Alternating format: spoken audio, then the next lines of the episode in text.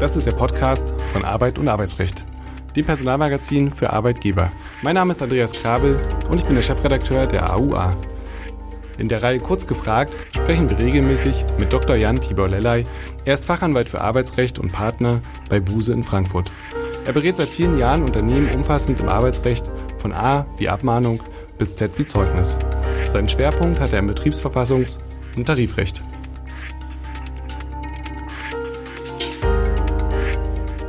Herzlich willkommen, lieber Dr. Lellay. Ein gesundes neues Jahr wünsche ich Ihnen schon mal zu unserer ersten Folge im Jahr 2022. Heute wollen wir sprechen über den Aufhebungsvertrag und die Abfindungsvereinbarung. Für das Beenden eines Arbeitsverhältnisses gibt es ja verschiedene Möglichkeiten. Statt der Kündigung ist es in manchen Situationen wesentlich sinnvoller, einen Aufhebungsvertrag zu schließen und die Initiative hierzu geht naja, sagen wir mal, nicht immer vom Arbeitgeber aus.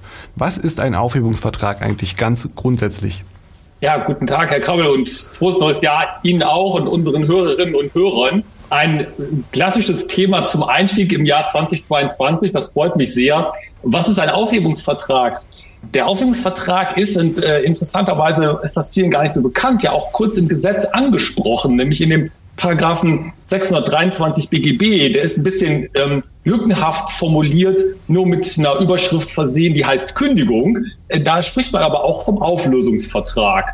Und ähm, ja, wie der Name schon sagt, ist es eine vertragliche Beendigung eines Arbeitsverhältnisses. Das heißt also Unternehmen, Arbeitgeberin und Mitarbeiterinnen, Mitarbeiter, Beschäftigter ändern ihr Arbeitsverhältnis in dem Sinn, dass es beendet wird und das eben nicht wie mit einer Kündigung aus einer Seite die Initiative, sondern beide Seiten beschließen gemeinsam und äh, gießen das auch in einen Vertrag, dass das Arbeitsverhältnis beendet wird zu einem bestimmten Zeitpunkt. Also eine einvernehmliche vertragliche Beendigung des Arbeitsverhältnisses.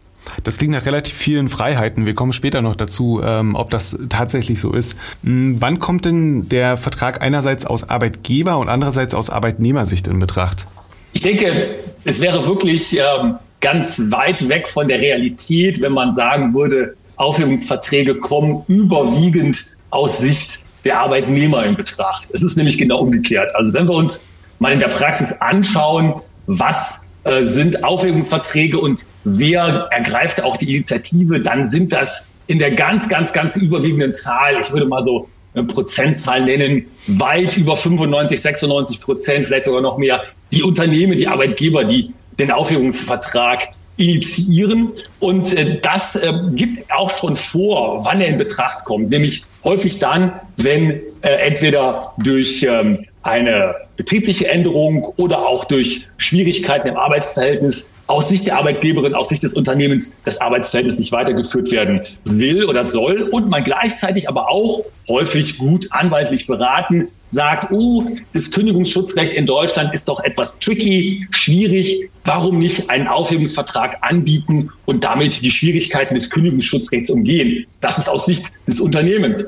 Und aus Sicht der Arbeitnehmer gibt es das auch. Also ähm, die Aufhebungsverträge werden natürlich auch zu einem ganz kleinen Prozentsatz nur, aber immerhin auch von Arbeitnehmern initiiert. Und da ist häufig der Hintergrund der, dass man sich ähm, in, in der Karriereplanung umorientiert hat und möglicherweise mit einer Kündigungsfrist, die man vereinbart hat im Arbeitsvertrag, nicht mehr so gut zurechtkommt. Also lange Kündigungsfrist, Arbeitnehmer hat ein gutes Angebot eines anderen Unternehmens auf dem Tisch liegen und sagt, Mensch, ich will da anfangen am 1.2. zum Beispiel, geht aber nicht wegen der Kündigungsfrist, also frage ich doch beim Unternehmen mal an, könnt ihr einen Aufhebungsvertrag mit mir schließen und damit die Kündigungsfrist sozusagen umgehen beziehungsweise einvernehmlich eben abkürzen. Fallen Ihnen denn weitere Vorteile ein seitens des Arbeitgebers, warum ein Aufhebungsvertrag sinnvoll sein kann? Ja, der, ähm, der starke Kündigungsschutz in Deutschland ist sicherlich das meiste, was da so in die Waagschale geworfen wird. Man hat aber auch andere Vorteile als Unternehmen. Ähm, man kann eine ähm, Regelung herbeiführen der Arbeitsbeziehung oder eine Beendigung ähm, herbeiführen, die eben sehr transparent und klar ist. Man hat also da die Möglichkeit, in einer vertraglichen Vereinbarung alles zu regeln und auch, und das wird manchmal auch äh, aus meiner Sicht aus Unternehmensseite ein bisschen zu stiefmütterlich behandelt, auch Einfluss nehmen, wie der Arbeitnehmer oder die Arbeitnehmerin das Arbeitsverhältnis ja verlässt. Man kann ja zum Beispiel auch Dinge regeln wie eine Sprachregelung, nicht wie man über den gemeinsamen zurückgelegten Weg das Arbeitsverhältnis spricht. Das kann alles auch für Unternehmen sehr, sehr vorteilhaft sein, neben der Schwierigkeiten, die man umgeht, die sich aus dem Kündigungsschutzrecht ergeben. Das ist spannend und jetzt kommen wir auch natürlich auch genau zu diesem äh, Problem, ähm, was wir vorhin schon angesprochen haben, der Freiheit ähm, in der Vertragsgestaltung. Ähm, kann denn hier eigentlich alles erledigt werden, was das Arbeitsverhältnis betrifft? Ja, prinzipiell ja. Das ist so, man kann eben den Arbeitsvertrag vollständig aufheben und damit auch erledigen. Ähm, die Aufhebungsverträge, die gut gemacht sind, zielen ja auch genauso in die Richtung. Die sagen, ich will ja gerne das Arbeitsverhältnis wirklich so abwickeln und so zum Ende bringen, dass keine Schwierigkeiten nachher noch entstehen, mögliche Rechtsstreitigkeiten oder dergleichen. Man muss aus Arbeitgebersicht allerdings etwas aufpassen, da die ähm, Rechtsprechung sagt, naja, ähm, du musst also schon einige bestimmte Dinge ähm, da raushalten aus dem Aufhebungsvertrag, wobei man eben natürlich in der vertraglichen Regelung schon Freiheiten hat. Schwierigkeiten kann das bereiten, wie bei sowas wie Zeugnisanspruch oder auch betriebliche Altersversorgung. Da sollten also Warnlampen angehen, wobei auch da ähm, eine Gestaltung im Aufhebungsvertrag möglich ist, aber möglicherweise nicht so weitgehend, wie man sich das aus Unternehmensseite manchmal wünscht. Lassen Sie uns mal ganz kurz über ein klassisches Problem sprechen. Ähm, welche formalen Anforderungen gibt es eigentlich? Ist da freies Verhandeln möglich? Denn ich stelle mir gerade vor, dass Arbeitnehmer und Arbeitgeber sich natürlich grundsätzlich nicht auf Augenhöhe befinden. Also was, was ist da möglich? Gibt es da irgendwelche Schutzmechanismen seitens des Gesetzgebers oder was muss man da einhalten? Ja, die äh, interessante Diskussion, die ist einige Jahre auch schon alt, aber trotzdem äh, interessant und hat auch noch eine Bewandtnis in, in äh, unserem Jahr 2022 ist tatsächlich, was Sie ja richtig sagen, Herr Krabbel, das, dass man sagt, grundsätzlich ist auch, wie ja häufig im Arbeitsverhältnis, nicht immer, aber häufig nicht die Augenhöhe gegeben bei der Verhandlung eines Aufhebungsvertrages. Und da gibt es ja tatsächlich auch das sogenannte Gebot des fairen Verhandelns. Das geht jetzt nicht so weit, wie zum Beispiel der von mir sehr verehrte Professor Wolfgang Deubler mal versucht hat, ähm, anzubringen, dass eine AGB-Kontrolle nicht von Aufhebungsverträgen, ähm, also in dem Aufheben des Arbeitsverhältnisses stattfinden würde. Aber trotzdem sagt eben das Bundesarbeitsgericht in seiner Rechtsprechung, man muss vermeiden, dass durch den Aufhebungsvertrag unangemessene Benachteiligungen des Arbeitnehmers oder der Arbeitnehmerin eintreten. Das kann zum Beispiel eine Verabschiedung in Anführungszeichen durch Aufhebungsvertrag ohne Abfindung sein. Nicht? Also der Arbeitnehmer, die Arbeitnehmerin verzichtet auf das Arbeitsverhältnis und bekommt noch nicht einmal eine Abfindung. Das kann eine unangemessene Benachteiligung sein. Da ist also die Verhandlungsmacht begrenzt. Da gibt es Regeln dazu. Wir hatten ja jetzt schon über die Vorteilhaftigkeit ähm, eines Aufhebungsvertrages gesprochen. Wie macht man in einem solchen Fall eigentlich den Vertrag oder die Verhandlung hierzu dem Arbeitnehmer schmackhaft? In dem klassischen Fall der massenhaften An, des massenhaften Anbietens von Aufhebungsverträgen, das sind ja typischerweise in Restrukturierungssituationen die sogenannten freiwilligen Programme, wo also ganz vielen Arbeitnehmern zeitgleich oder doch in einem kurzen Zeitraum Aufhebungsverträge seitens des Unternehmens angeboten werden und äh, man damit zum Beispiel erreichen will, dass äh, betriebsbedingte Kündigungen nicht notwendig sind. Und wie macht man es schmackhaft? Naja, wie so häufig im Leben durch Geld. Man bietet also Prämien an für den Abschluss von Aufhebungsverträgen, sogenannte Signing-Bonuses. Die gibt es nicht nur beim Einstieg ins Arbeitsverhältnis, gibt es also auch beim Ausstieg aus dem Arbeitsverhältnis. Ähm, aber auch sogenannte Rennregelungen, das heißt also, wo man die Kündigungsfrist in Geld kapitalisieren kann. Häufig sind das solche finanziellen Incentives, die seitens der Unternehmen in die Waagschale geworfen werden und auch mit ziemlichem Erfolg, muss man in der Praxis sagen, um Aufhebungsverträge für Unternehmen oder für den Adressatenkreis, die Arbeitnehmer schmackhaft zu machen. Wo wir gerade beim Finanziellen sind, das ist letztlich auch der Kern der Vereinbarung und auch das, was äh, zumindest auf Arbeitnehmerseite möglicherweise am meisten gewollt ist. Welche Regelungen gelten denn ganz allgemein bei der Abfindungsvereinbarung? Ja, man muss sagen, dass hier schon eine sehr weitreichende Vertragsfreiheit eingreift. Also äh, die Rechtsprechung geht davon aus, dass ein völlig abfindungsfreier Aufhebungsvertrag, das heißt also der Verzicht auf das Arbeitsverhältnis, auf den Kündigungsschutz, wenn er dann schon besteht, in den allermeisten Arbeitsverhältnissen besteht er ja, dass das eine unangemessene Benachteiligung sein kann und auch dann zu Schwierigkeiten mit dem Aufhebungsvertrag führt. Das heißt, das wäre also eine grundsätzliche Regel, die man sagen kann, also eine Abfindung sollte man schon anbieten in den allermeisten Fällen. Und da, gut, ähm, gibt es ja auch einige Anhaltspunkte im Gesetz. Es gibt den Paragraphen 1 klein a Kündigungsschutzgesetz, der ja von diesem berühmten 0,5 Bruttomonatsgehalt pro Jahr der Beschäftigung ausgeht. Das kann man auch auf Aufhebungsverträge übertragen. Häufig ähm, sind die Angebote ähm, ähm, etwas äh, an die Einzelfallsituation angepasst, so dass man da also schon darauf achtet, dass es ein attraktives Angebot ist, aber möglicherweise auch sehr stark darauf achtet, wie ist denn die Trennungssituation? Das heißt zum Beispiel eine Aufhebung bei einer verhaltensbedingten Kündigung, wo schwere Vorwürfe im Raum stehen, da wird es möglicherweise mit der Abfindung dann nicht so weit reichen. Also man kann jetzt keinen Anspruch irgendwoher ableiten und sagen, dass äh, damit gehe ich jetzt rein. Also äh, oder kann man schon sagen, dass es in der Praxis üblich ist, dass das die Verhandlungsbasis erstmal ist, mit der beide Parteien hineingehen? Absolut. Das ist so, weil man ja, und da äh, sind wir wieder bei den sozusagen Basics, ist ja ein Vertrag muss also äh, die beiderseitige Zustimmung im Ergebnis haben. Und wie wird man die seitens des Unternehmens erreichen können beim Arbeitnehmer, bei der Arbeitnehmerin immer durch ein Abfindungsangebot. Es gibt kaum Aufhebungsverträge. Also im Grunde genommen kann man sagen, die gibt's gar nicht wo nicht über Abfindungsregelungen gesprochen wird. Das ist ganz richtig gesagt der Kern eines jeden Aufhebungsvertrags. Wir hatten es vorhin auch ganz kurz schon angesprochen. Ähm, worauf muss man denn jetzt achten, wenn mehrere Arbeitnehmer einem in einem engen zeitlichen Zusammenhang eine Abfindung erhalten sollen? Also wie sieht es da aus mit äh, der Gleichbehandlung?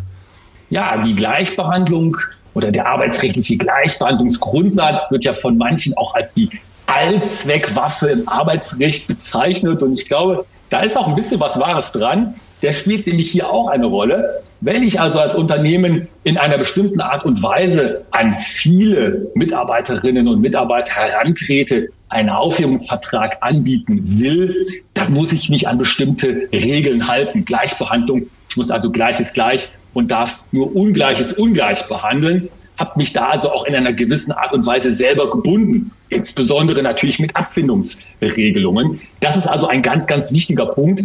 Und ähm, auch eine große Rolle spielt, gerade wenn wir über den massenhaften Einsatz von Aufhebungsverträgen sprechen, äh, Diskriminierungsverbote. Ich, also ich darf nicht bestimmte Gruppen von Arbeitnehmerinnen und Arbeitnehmern aus meinem Angebot ausnehmen. Ich sage zum Beispiel, ich biete nur den 25-jährigen Aufhebungsverträge an und den älteren nicht oder umgekehrt. Das darf ich alles nicht. Und man kann auch bei Aufhebungsverträgen, und wir hatten das in einer unserer Podcast-Folgen ja schon angesprochen, schnell bei bestimmten Zahlenwerten in die Richtung von Massenentlassungsanzeigen kommen. Paragraph 17 Kündigungsschutzgesetz. Also da muss man die Zahl der Aufhebungsverträge, die man da als Unternehmen auf den Tisch liegt, immer gut im Auge behalten.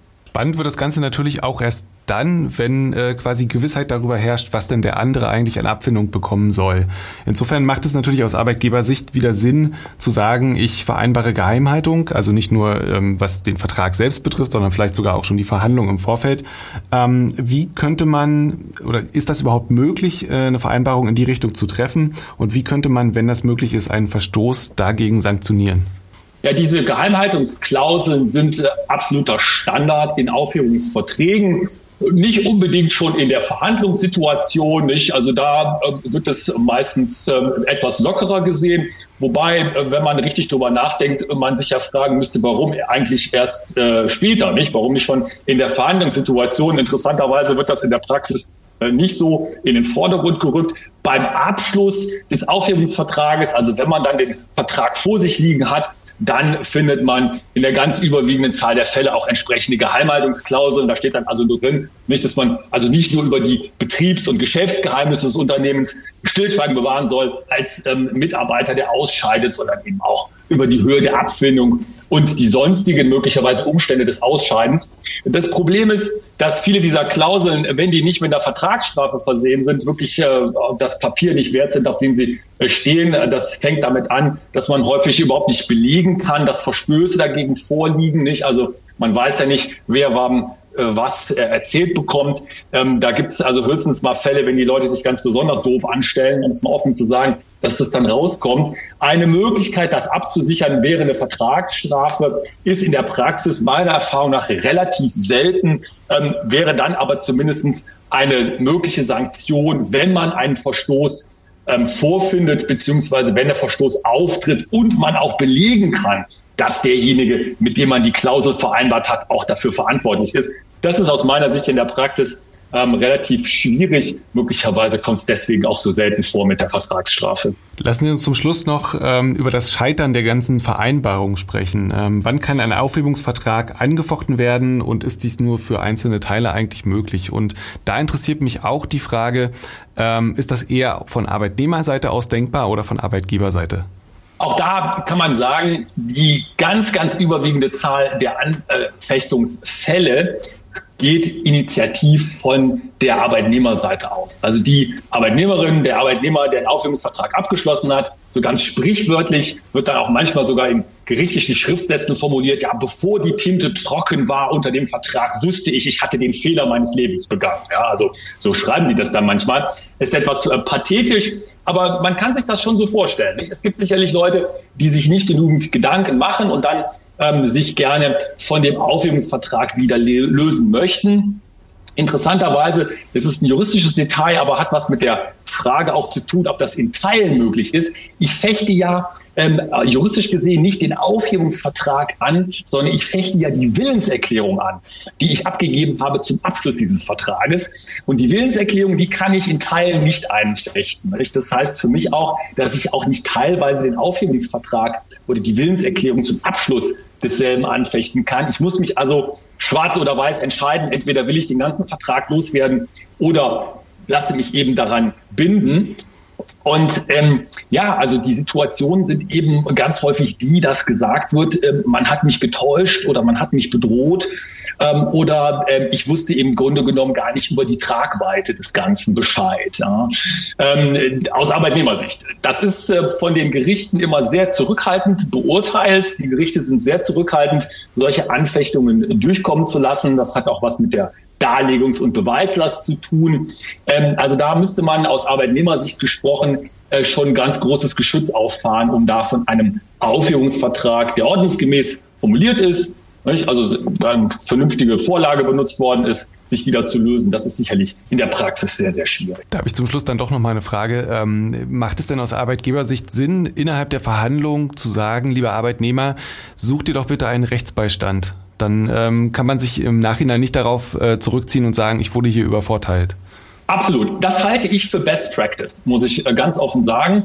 Ich weiß, dass viele Kolleginnen und Kollegen äh, von mir das anders sehen. Ja, also aus der Rechtsanwaltschaft, die sagen, nein, das wollen wir verhindern. Dann kommt die Diskussion doch erst, äh, schnelle Unterschrift und die Sache ist erledigt. Ich glaube, das ist auch Gebot des fairen äh, Verhandelns. Es gibt ja ganz wenige Unternehmen nur, die ohne rechtlichen Beistand Aufhebungsverträge abschließen. Und wenn es nur so weit geht, dass sie sich ein Muster haben von ihrem Hausanwalt machen lassen, größere Unternehmen wird das von der Rechtsabteilung und der Personalabteilung begleitet. Und deswegen glaube ich, ist es aus Arbeitgebersicht immer eine, ein Gebot der Fairness, auch demjenigen oder derjenigen, die da an der anderen Seite des Tisches sitzt, die einen Aufhebungsvertrag also unterschreiben soll, zu sagen, hör mal, lass dich rechtlich beraten, nimm das mit nach Hause, sprich mit deinem Rechtsanwalt und dann schauen wir, wie wir das Arbeitsverhältnis hier fair und einvernehmlich beenden.